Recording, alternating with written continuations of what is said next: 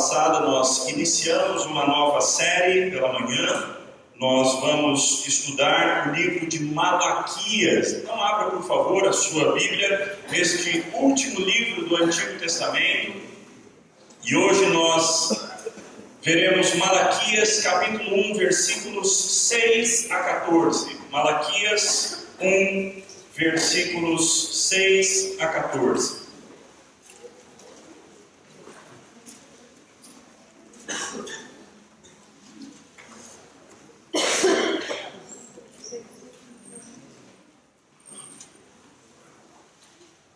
Assim nos diz o texto bíblico, Malaquias 1, de 6 a 14. O filho honra o pai, e o servo ao seu senhor. Se eu sou o pai, onde está a minha honra? E se eu sou o senhor, onde está o respeito para comigo?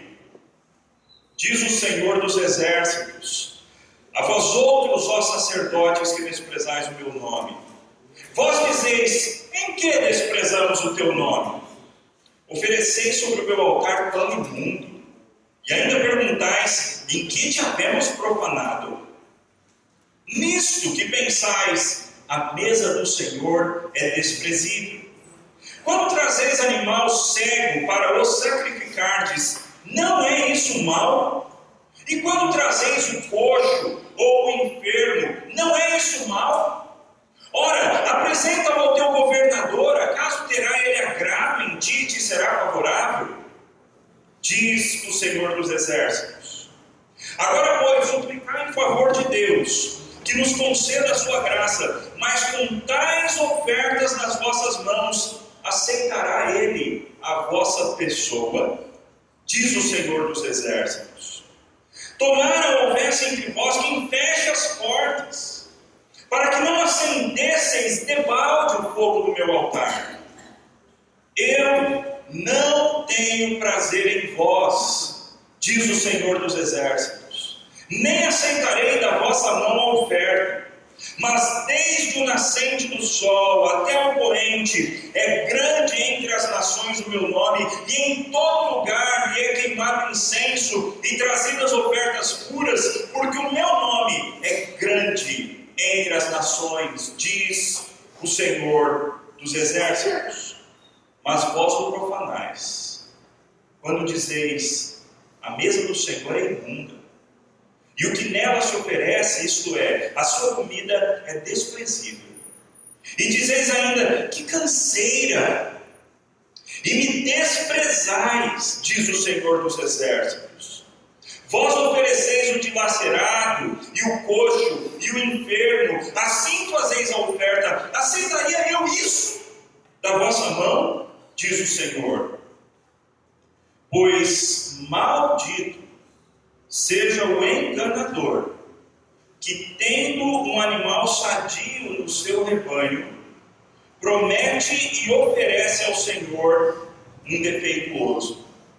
Porque eu sou grande rei, diz o Senhor dos exércitos, e meu nome é terrível entre as nações. Vamos falar com o nosso Deus.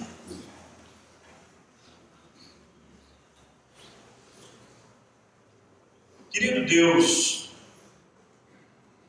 lembra-nos nesta manhã de quem é o Senhor, quem é o Deus a quem nós servimos. Como nós lemos repetidas vezes nesse texto, Tu és o Senhor dos exércitos, Tu és o grande Deus, terrível e temível entre as nações. Não existe outro Deus como o Senhor, e não existe outro Deus além do Senhor.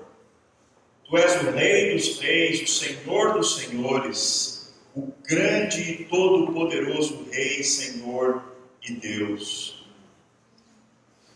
Então, Senhor, ensina-nos nesta manhã Ajuda-nos a contemplarmos a tua beleza. Convence-nos, ó Deus, de pecado, aquilo que nós temos feito de maneira irresponsável diante do Senhor. Que o Senhor nos abra os olhos nesta manhã, para que nós tenhamos as nossas vidas transformadas. Em nome de Cristo e por Cristo. Amém. Lá nos Estados Unidos, todo, toda a época do Dia de Ação de Graças é uma época que eles celebram muito, é o feriado mais importante naquela nação, e é clássico assar um peru. Essa é, é uma das coisas mais clássicas, mais tradicionais da cultura americana, assar um peru no dia de ação de graças, ou no dia anterior, para que as pessoas possam saboreá-lo no dia de ação de graças. Isso é tão importante na cultura americana que existe um telefone de uma das grandes empresas que vendem o peru, existe um telefone nessa época aberto para consultas. Então as pessoas que têm que fazer, que têm que assar o seu peru, podem ligar para aquele telefone e então dizer, uh, fazer perguntas a respeito de como elas podem preparar o peru daquele ano, como, que, como é que elas podem uh, torná-lo mais saboroso, qual tipo de panela que elas devem usar, qual tipo de tempero que elas podem colocar. Então essa linha é uma linha também já muito tradicional e todos os anos essa empresa recebe diversas ligações. No ano específico, essa empresa recebeu uma ligação de uma pessoa. E essa pessoa então perguntou: Olha, eu tenho aqui um peru congelado, mas esse peru já está congelado há 23 anos. Eu ainda posso fazê-lo? E aí então, do outro lado da linha, o especialista respondeu: Sim, o peru, se ele estava muito bem congelado a tantos graus, ele ainda está íntegro para ser comido, ele não vai fazer mal, mas ele já não mais estará suculento, ele já não mais estará tão saboroso, o sabor e a, e a, e a textura já não mais estarão tão bons. Ao passo que a pessoa do outro lado então responde: Ah, tudo bem, esse então eu vou mandar para a minha igreja. É sobre isso que o nosso texto fala. Que tipo de ofertas que você apresenta ao Senhor? Qual é o teu nível de exigência quando aquilo que você tem que fazer é para Deus? Se é para a igreja, se é para Deus, se é no ministério no qual você serve, ou na sociedade interna na qual você tem algum cargo, qual é o nível de exigência com o qual você apresenta a si mesmo como oferta para Deus. Nosso texto trata a respeito desse muito importante assunto. No nosso texto, nós temos então, primeiro, Deus mostrando para o povo que o povo estava desprezando a Deus. E em segundo lugar, Deus dizendo para o povo a sua resposta: se vocês estão me desprezando, então eu desprezarei vocês. Porque é assim que funciona. O nosso Deus é o grande e todo-poderoso Rei e Senhor. E Ele não pode ser desprezado. A resposta de Deus para quando Ele é desprezado é responder com desprezo. Eu peço que alguém desça lá embaixo e veja o que está acontecendo. Ah, a resposta de Deus para o desprezo recebido é desprezar de volta. Então, meus irmãos, o nosso texto começa da seguinte maneira: o filho honra o pai, e o servo, o escravo, ao seu senhor. São duas coisas muito básicas, são duas coisas muito simples, são regras do bom senso. Alguém não precisa ser cristão para ter essa noção. Qual é o tipo de relacionamento ou qual é o tipo de atitude que um filho tem que ter para com o seu pai? É evidente que a atitude que um filho tem que ter para com o seu pai é a atitude de honra. Os filhos devem honrar os seus pais. E dentro desse conceito complexo de honrar, existem questões como obediência, respeito, valorização. Os filhos devem isso aos seus pais. E todas as sociedades entendem isso, mesmo os não cristãos. Por outro lado, é evidente que qualquer servo também deve honra ao seu senhor. Especialmente numa cultura onde havia escravidão, os escravos tinham a obrigação, o dever de prestar honra aos seus senhores. Também algo muito claro e transportando para a nossa sociedade, é claro que nós sabemos que um funcionário deve ser respeitoso para com o seu patrão. Não precisa nem ser crente para saber disso. E é então que Deus faz a aplicação dessas duas realidades. Ele diz: já que eu sou o pai, ou se eu sou o pai, onde está a minha honra? E se eu sou o Senhor, onde está o respeito para comigo? Ou seja, vocês me chamam de pai, mas vocês não me honram como pai. Vocês dizem Senhor, Senhor, mas vocês não, não me tratam como de fato se eu fosse o Senhor. Cadê a honra? Cadê o respeito? Cadê o temor? E como acontece várias vezes no livro de Malaquias, por isso o tema dessa série é quem? Eu? Porque é assim que acontece em Malaquias. Deus aponta um erro, um pecado no seu povo, e o povo dá uma de desentendido, dizendo: Nós fazemos isso, nós estamos errando nesse sentido, e é exatamente isso que nós temos aqui no nosso texto. Vós dizeis: Em que nós desprezamos o teu nome? Havia um grande desrespeito para com o Senhor, e esse desrespeito era principalmente por parte dos sacerdotes, eram principalmente os líderes de Israel, aqueles que mais deveriam primar pela qualidade do culto prestado ao Senhor, os líderes religiosos do povo, esses eram os principais culpados em tornar o culto ao Senhor algo desprezível. É o que nós temos ainda no verso anterior. Se eu sou o Senhor, onde está o respeito para comigo? Diz o Senhor dos exércitos a quem? A vós outros, ó sacerdotes que desprezais o meu nome. A família de Abraão, a família de Levi, o lado de Levi, os levitas, os sacerdotes, a família de Abraão, eles estavam desprezando o culto ao Senhor. Mas o povo e eles mesmos estavam, nós temos feito isso. Notem, ninguém tinha abandonado o culto. As pessoas continuavam indo ao culto. Ninguém tinha abandonado os sacrifícios. Eles continuavam prestando os sacrifícios ao Senhor. Então, para quem olhasse de fora, parece que estava tudo bem. Parece que a vida espiritual estava nos trinques, estava tudo do jeito que era para estar. Mas a verdade é que não estava.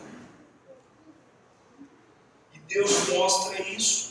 Quando eles perguntam, então, em que desprezamos o teu nome? No versículo 7, Deus mostra para eles: ofereceis sobre o meu altar pão imundo comida suja.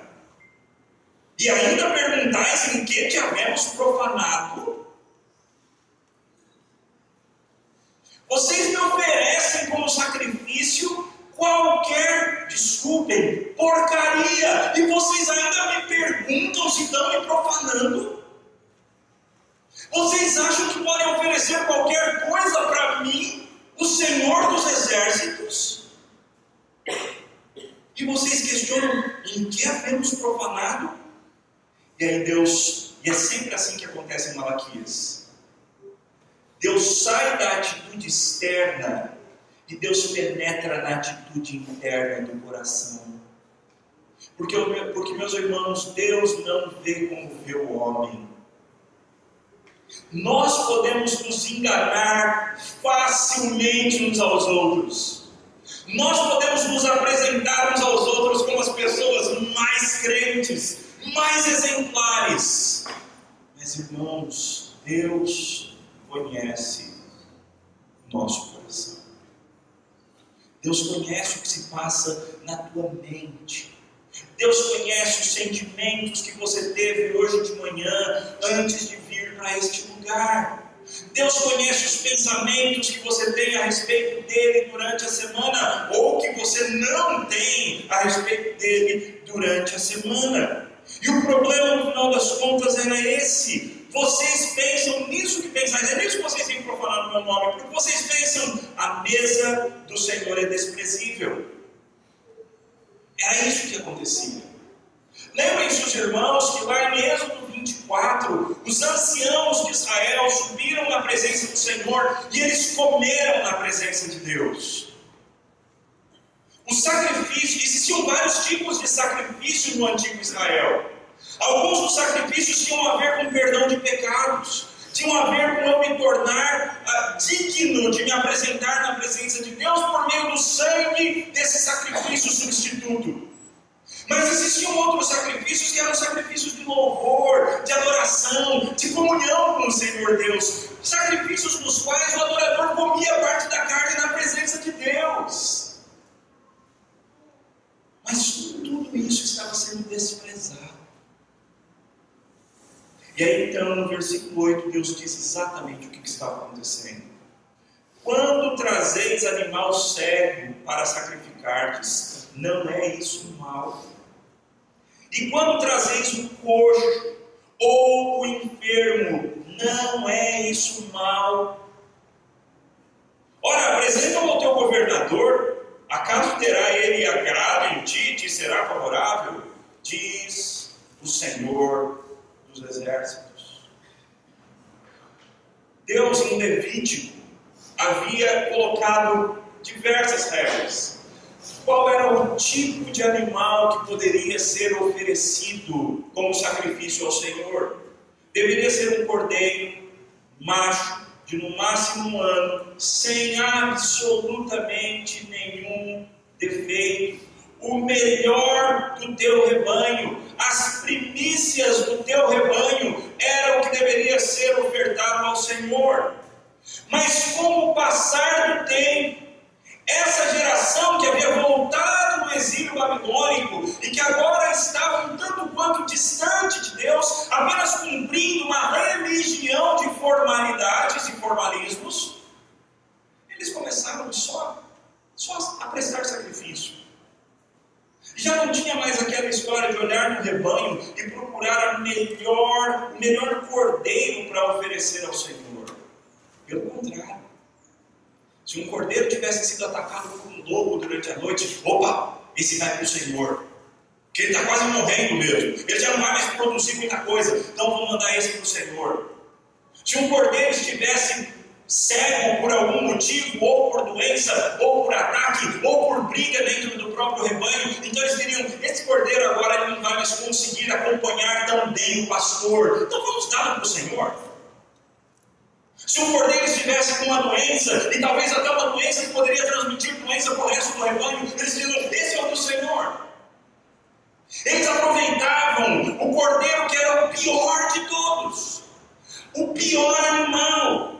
Era esse animal que eles apresentavam diante do Senhor para suas ofertas e para os seus sacrifícios. E Deus ficava muito bravo com isso, porque ele estava sendo desprezado. A mesa do Senhor estava sendo tratada com desprezo. E não é à toa que Deus diz várias vezes nesse, nesse texto: Eu sou o Senhor dos exércitos. Diz o Senhor dos exércitos. Diz o Senhor dos exércitos: Vocês não estão tratando com qualquer um. Vocês não estão tratando com um Deus que é um Deus bonzinho e que deixa passar qualquer coisa errada que você apresente diante dele. Esse Deus é um Deus terrível. Ele é fogo consumidor. Ele é santo, santo, santo. Ele é um Deus cuja ira queima todos os dias. O nosso Deus não é um Deus domesticado. O nosso Deus é um Deus santo, irado contra o pecado. Um Deus terrível entre as nações. Então, esse era o problema do povo. Eles estavam desprezando a Deus no seu culto, nos seus sacrifícios, nas suas ofertas. E aqui é claro que nós precisamos pensar a respeito de nós mesmos. Nós não precisamos mais olhar no nosso rebanho e escolher o melhor cordeiro para apresentar na presença de Deus, porque Deus seja louvado, o melhor cordeiro que existe já foi apresentado. O Senhor Jesus Cristo já foi apresentado no altar do Senhor Deus, como nosso sacrifício por pecados, como a nossa oferta de comunhão. Ele cumpriu todas as ofertas que haviam no Antigo Testamento. O Senhor Jesus Cristo é isso para nós. Mas o Novo Testamento diz que nós ainda temos sacrifícios a prestar diante do Senhor Deus sacrifícios de louvor, vidas que louvem o nome do Senhor. Rogo-vos, pois, irmãos, que apresenteis os vossos corpos, o vosso corpo, por sacrifício, vivo, santo e agradável a Deus, que é o vosso culto racional. O que de você mesmo você tem dado ao Senhor? Qual parte da tua vida você tem apresentado ao Senhor? Se aquilo da tua vida, se aquilo de você mesmo que você tem apresentado ao Senhor fosse medido como se fosse um carneiro, que tipo de carneiro seria? Como é que você se apresenta no seu trabalho e como é que você se apresenta na igreja? Se a tua performance lá no teu trabalho fosse a mesma performance que você tem na igreja, como um adorador do Senhor, como um ministro do Senhor, porque todo crente é um servo de Deus para servir de maneira prática em alguma área, será que você receberia alguma promoção? Será que você receberia algum aumento? Ou será que você seria mandado embora, despedido? O que, que você tem apresentado ao teu Deus? de você mesmo. E aqui no culto, no culto comunitário de adoração ao Senhor Deus, como que é o teu engajamento aqui no culto? Você de fato adora o Senhor? Meus irmãos, culto não tem plateia. Culto não tem plateia. Vocês não são uma plateia que assiste a um culto. Culto não é cinema, culto não é teatro, culto não é ópera. Culto é um momento do envolvimento comunitário. Todos nós conjuntamente louvando ao Senhor dos Exércitos. O jeito que você canta reflete isso. O jeito que os nossos irmãos tocam reflete isso. Qual é a qualidade do nosso envolvimento ao prestar culto ao Senhor?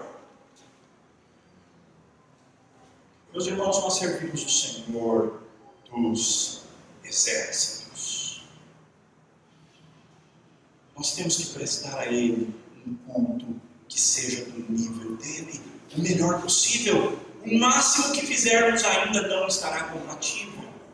Deus seja louvado por Jesus Cristo, porque é Ele quem aperfeiçoa o nosso mundo. Mas não é por isso que você vai ser irresponsável e apresentar qualquer coisa. Você tem que fazer o seu melhor, porque mesmo o seu melhor ainda é pouco. Mesmo o seu melhor ainda precisa ser aperfeiçoado em Cristo Jesus. O problema então daquele povo é que eles estavam desprezando o Senhor dos Exércitos por meio do seu culto, por meio das suas ofertas. O que, que acontece quando nós desprezamos o Senhor? O Senhor responde com desprezo. É isso que acontece. Versículo 9 diz assim: Agora, pois, suplicai o favor de Deus que nos conceda a sua graça vocês ainda têm coragem de orar e suplicar a graça de Deus, mas com tais ofertas nas vossas mãos, aceitará Ele a vossa pessoa? Você acha que você apresentando isso para Deus, você acha que Ele vai aceitar a tua pessoa? Tudo que nós fazemos, irmãos, tem que ser para a glória de Deus, diz o Novo Testamento. quer comais, quer bebais, ou façais outra coisa qualquer, fazei para a glória de Deus. Tudo tem que ser feito como para o Senhor e não para homens. Se nós apresentamos ao Senhor coisas pífias, coisas desprezíveis, vocês acham que Deus vai nos aceitar? Queridos, Deus não precisa do melhor de nós. Nem o melhor dentre nós, Deus não precisa. Deus não precisa de você, Deus não precisa de mim, Deus não precisa do homem mais santo que existe nessa igreja, da mulher mais santa que, que existe nessa igreja. Deus não tem necessidade de mim e de você. Nós é que temos uma necessidade extrema e absoluta dele. Então é absurdo nós acharmos que nós podemos apresentar qualquer coisa a Deus e Deus vai aceitar nossa pessoa. Não vai. O texto continua.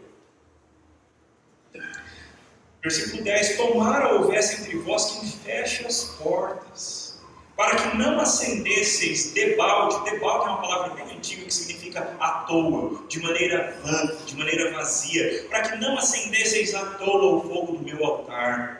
Eu não tenho prazer em vós, diz o Senhor dos Exércitos, nem aceitarei da vossa mão a oferta. Meus irmãos, ninguém aqui está fazendo favor para Deus de aparecer aqui. Queridos, eu não estou bravo, viu? Eu não estou bravo. Mas é que a, a palavra de Deus é séria assim mesmo. Nenhum de nós está fazendo um favor para Deus. Deus não estava olhando e falando assim, eu preciso de alguém para colocar como pastor da igreja JMC. Ai, que bom que João Paulo apareceu. Queridos, Deus não precisa da gente. E dependendo do que a gente apresenta para Deus, a vontade de Deus é o seguinte: quem dera se tivesse alguém para fechar as portas em vez de abrir. Quem dera alguém fechasse as portas para que vocês não pudessem aparecer na minha presença, porque eu não tenho prazer em vós. Isso é sério, meus irmãos. Isso é muito sério.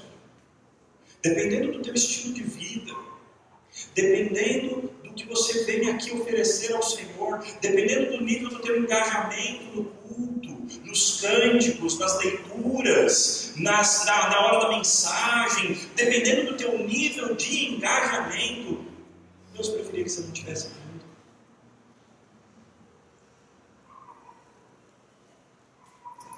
Deus não aceita qualquer coisa, queridos. Ele é o Senhor dos exércitos. Nós somos os necessitados. Ele é o rico. Ele é o dono do mundo. Nós é que somos os necessitados, os carentes, os mendigos que precisam da sua graça. Ele não. Ele é o rei dos reis, o senhor dos senhores. Então fica muito claro que eu não tenho prazer em vós, nem aceitarei das vossas mãos a oferta. E por quê? Porque eles não estavam oferecendo o seu melhor ao Senhor. É interessante porque lá em Gênesis 4, quando Caim e Abel oferecem as suas ofertas ao Senhor, o texto é muito claro ao dizer: agradou-se o Senhor de Abel e de sua oferta. Ao passo que de Caim e de sua oferta não se agradou o Senhor. Meus irmãos, vocês sabiam que Deus, Deus aceitava, Deus sempre aceitou ofertas de cereais? Deus sempre aceitou frutas como ofertas. É regulamentado no livro de Levítico. Deus não tem problema nenhum em aceitar frutas e frutos da terra como ofertas, naquela época do Antigo Testamento. O problema não foi a falta de sangue do sacrifício de Caim. O problema foi Caim. Tanto que Deus depois diz: Caim, não é certo que se agires bem, você será aceito. Todavia o pecado jaz à porta teu desejo será contra ti. Teu pior inimigo é você mesmo. Mas a ti cumpre dominado. O problema de Caim foi Caim. E o problema do culto que você oferece a Deus talvez seja você.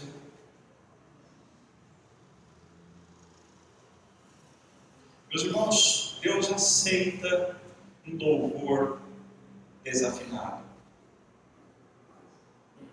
Desde que aquela pessoa não saiba fazer o melhor.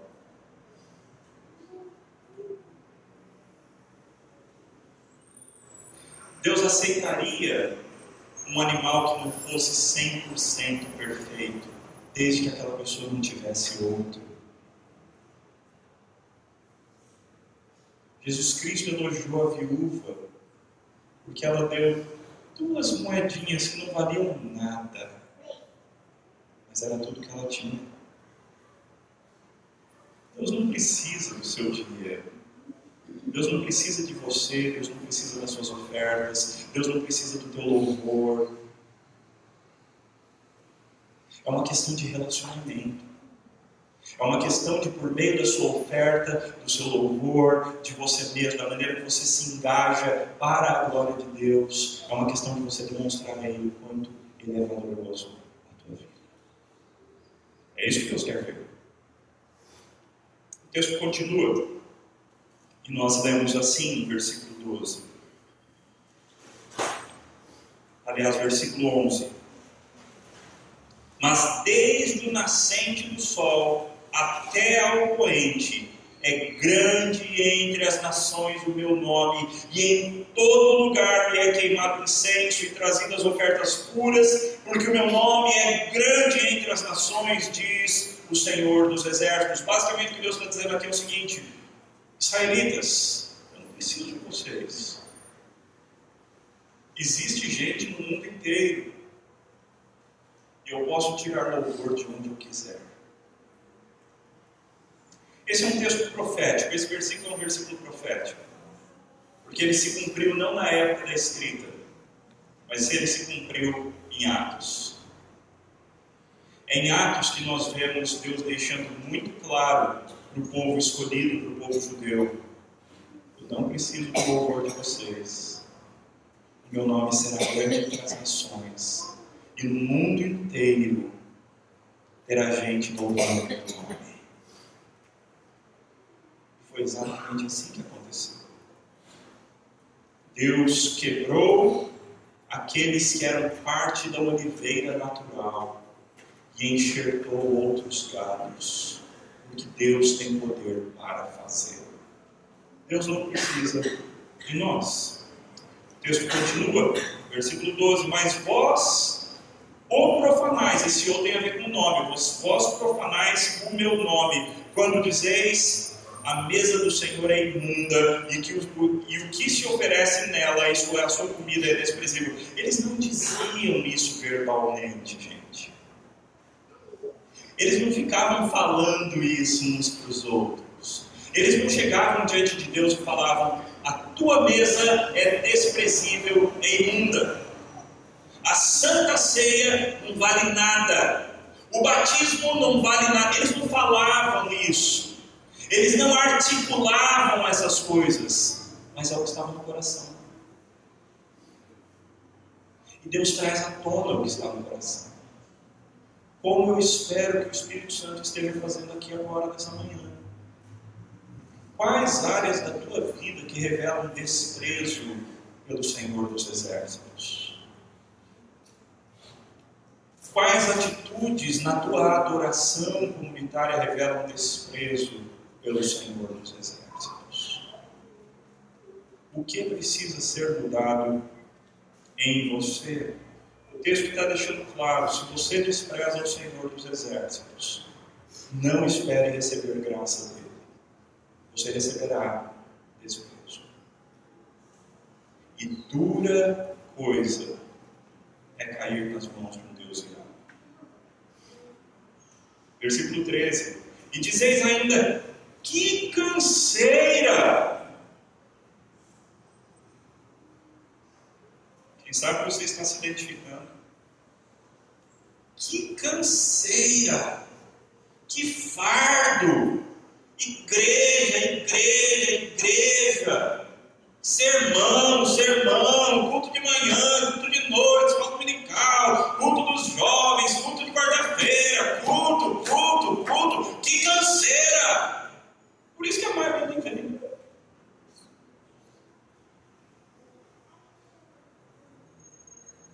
Desprezais, diz o Senhor. Irmãos, isso é desprezo contra o Senhor. Vós ofereceis o dilacerado e o coxo e o enfermo. Assim fazeis a oferta. Aceitaria eu isso da vossa mão, diz o Senhor. Então a conclusão é bem forte. Pois maldito, maldito seja o enganador, que tendo um animal sadio no seu rebanho, promete e oferece ao Senhor um defeituoso. Porque eu sou o grande rei, diz o Senhor dos exércitos. O meu nome é terrível entre as nações. O texto então termina com uma maldição. E a maldição do Senhor Deus é sobre todos os enganadores. Você vem na igreja, você enxerga muito bem, mas na igreja você faz que não vê. Você ouve bem, mas na igreja você faz que não ouve. Você canta alto, mas na igreja você se faz de. Você se relaciona bem com as pessoas, mas na igreja você não se relaciona. Maldito seja o enganador, diz o Senhor dos Exércitos, que tendo algo bom para oferecer, oferece migalhas para o Senhor. O que você tem oferecido a Deus na tua vida financeira, dos teus bens? O que você tem oferecido a Deus no teu tempo? Primícias ou migalhas? Maldito seja o enganador, tendo um animal sadio no seu rebanho, promete e oferece ao Senhor um defeituoso. Porque Ele é o grande rei. Ele não precisa. Para nós é que é uma honra e um privilégio poder servir. Quem sai ganhando não é o Senhor. Senhor não se torna mais glorioso porque nós o glorificamos, meus irmãos. Deus continua totalmente satisfeito, totalmente glorioso, totalmente onipotente, totalmente autossuficiente. Ele continua sendo Deus. Nós aqui precisamos, porque nós fomos feitos para a glória do Senhor Deus. A boa notícia, no entanto, é que o Senhor, um dos melhores sacrifícios que nós podemos apresentar ao Senhor, são sacrifícios de arrependimento.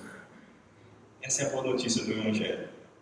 Por enquanto, vai haver um tempo que esse sacrifício já não vai mais ser aceito. Mas por enquanto, o Senhor Deus se agrada de sacrifícios de arrependimento. Sacrifícios são um coração compungido e contrito. Não o desprezarás, ó Deus. O melhor sacrifício que você pode apresentar ao Senhor é um coração arrependido.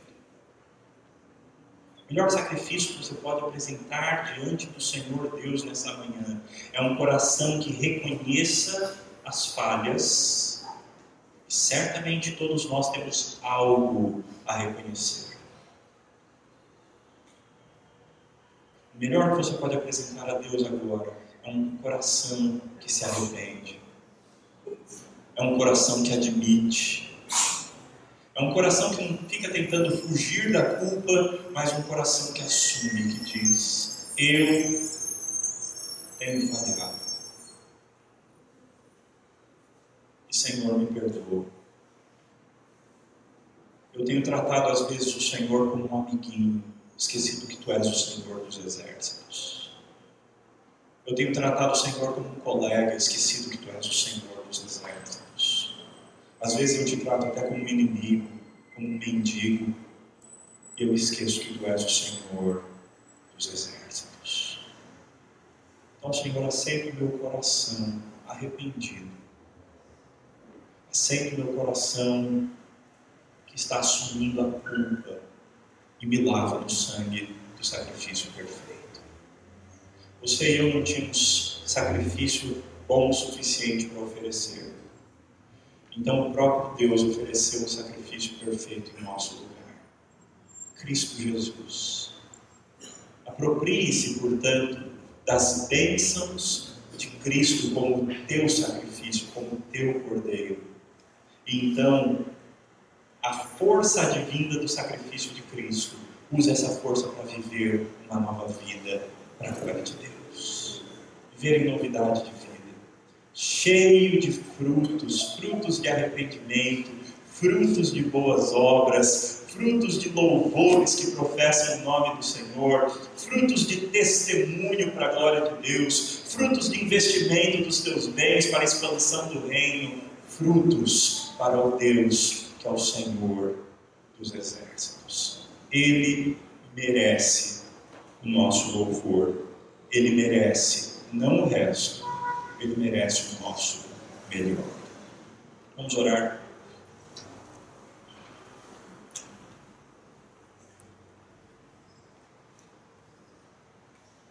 Pai, nós acabamos de ouvir da tua parte que, que o Senhor pensa a respeito de nós quando nós não te oferecemos o nosso melhor. Pai, perdoa-nos, Deus. Perdoa-nos porque, por vezes, nós enganamos o Senhor, apresentamos algo mais ou menos, quando poderíamos ter apresentado algo maravilhoso. Apresentamos algo ruim, quando poderíamos ter apresentado algo bom. Pai, perdoa-nos. Não nos rejeites, ó Deus. Não nos amaldiçoes, ó Senhor dos exércitos. Mas ajuda-nos com ministério do Teu Espírito.